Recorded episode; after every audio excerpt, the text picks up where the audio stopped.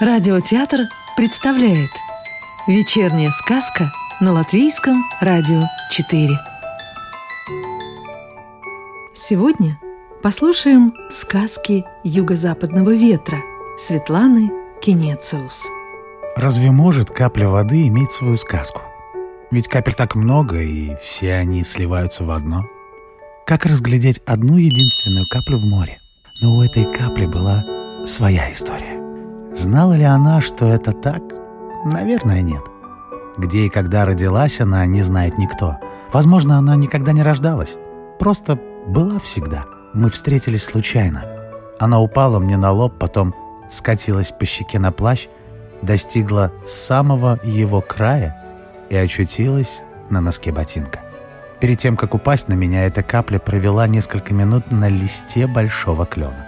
Там было много листьев, но она выбрала чуть пожелтевший, старый, потому что хотела узнать о старости и о том чувстве, которое охватывает листья осенью, побуждая их желтеть и опадать. А вот чего хотела от меня эта мудрая капля, я так и не понял. Она прикоснулась к моему лицу, забрала часть моего тепла. Наверное, каплям тоже необходимо человеческое тепло. И мне неожиданно показалось, что ей хочется остаться со мной ненадолго. Мы сидели в парке на белой старой скамейке и молчали о жизни. Капли не очень-то хотелось испаряться и становиться каплей дождя. Мне подумалось, что стоит отнести мою собеседницу куда-нибудь к реке, к пруду, чтобы она стала каплей темной воды, в которой отражается городское серое небо. Наверное, не так уж интересно все время быть каплей дождя. Падать, испаряться, потом снова падать.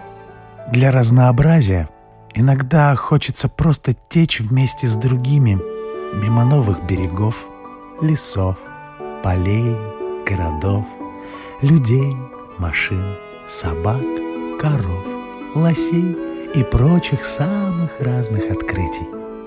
А потом вдруг оказаться в море, даже в океане, где много соли и неба. Будут проходить корабли, проплывать дельфины. Можно отправиться куда-нибудь поближе к дну. Там своя жизнь, всегда новая, всегда таинственная и в полумраке. Заглянуть в трюмы затонувших корветов, бригантин или каких-нибудь совсем уже древних галер. Может быть, именно эти галеры проплывали когда-то мимо много веков назад, когда капля была тоже каплей моря. Интересно побывать внутри кита, в его большом желудке.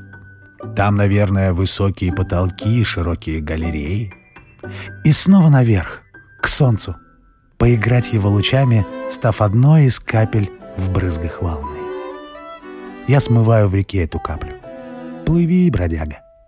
Может быть, где-то там, в далеком океане, у берегов маленького зеленого острова, со всплеском волны ты передашь мое тепло какой-нибудь стройной островитянке, очутившись на ее шоколадной щеке.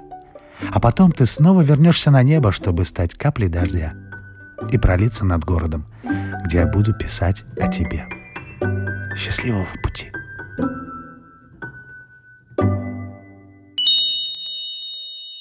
Дождь. Это был дождь.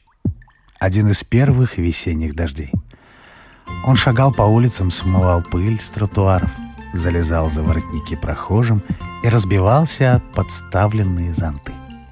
Он стучался в окна, он звал «Проснитесь!», но люди кутались в плащи, прятались под зонты и крыши, забегали в дома, чтобы согреться в теплых квартирах, запереться там, включить музыку, чтобы не слышать монотонного стука капель о стекло. Дождь не обижался, он все понимал. И только у одного закрытого окна сидела маленькая девочка и смотрела, как бегут по стеклу капли, обгоняя друг друга. Девочка не зажигала света и не включала телевизор. Она слушала дождь. Она видела дождь. Она понимала дождь.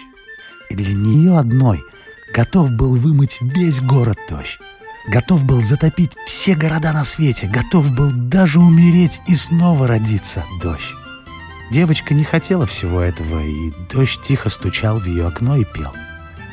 им было хорошо вдвоем, в пустом городе, где не умеют слушать дождь. Пришла мама. зажгла свет. Сняла мокрый плащ и включила телевизор. И дождь кончился. «Это же надо! Всегда так!» — сказала мама с досадой. «Только я захожу в дом, как дождь кончается. Стоит мне выйти на улицу, и он опять идет. Как назло!» А ночью, когда девочка уснула, дождь снова пришел к ней во сне. И там они снова были счастливы, потому что понимали друг друга, потому что знали, что нужны друг другу девочка и дождь. Сказку читал актер Рижского русского театра Родион Кузьмин. Доброго вечера и до новой встречи в понедельник.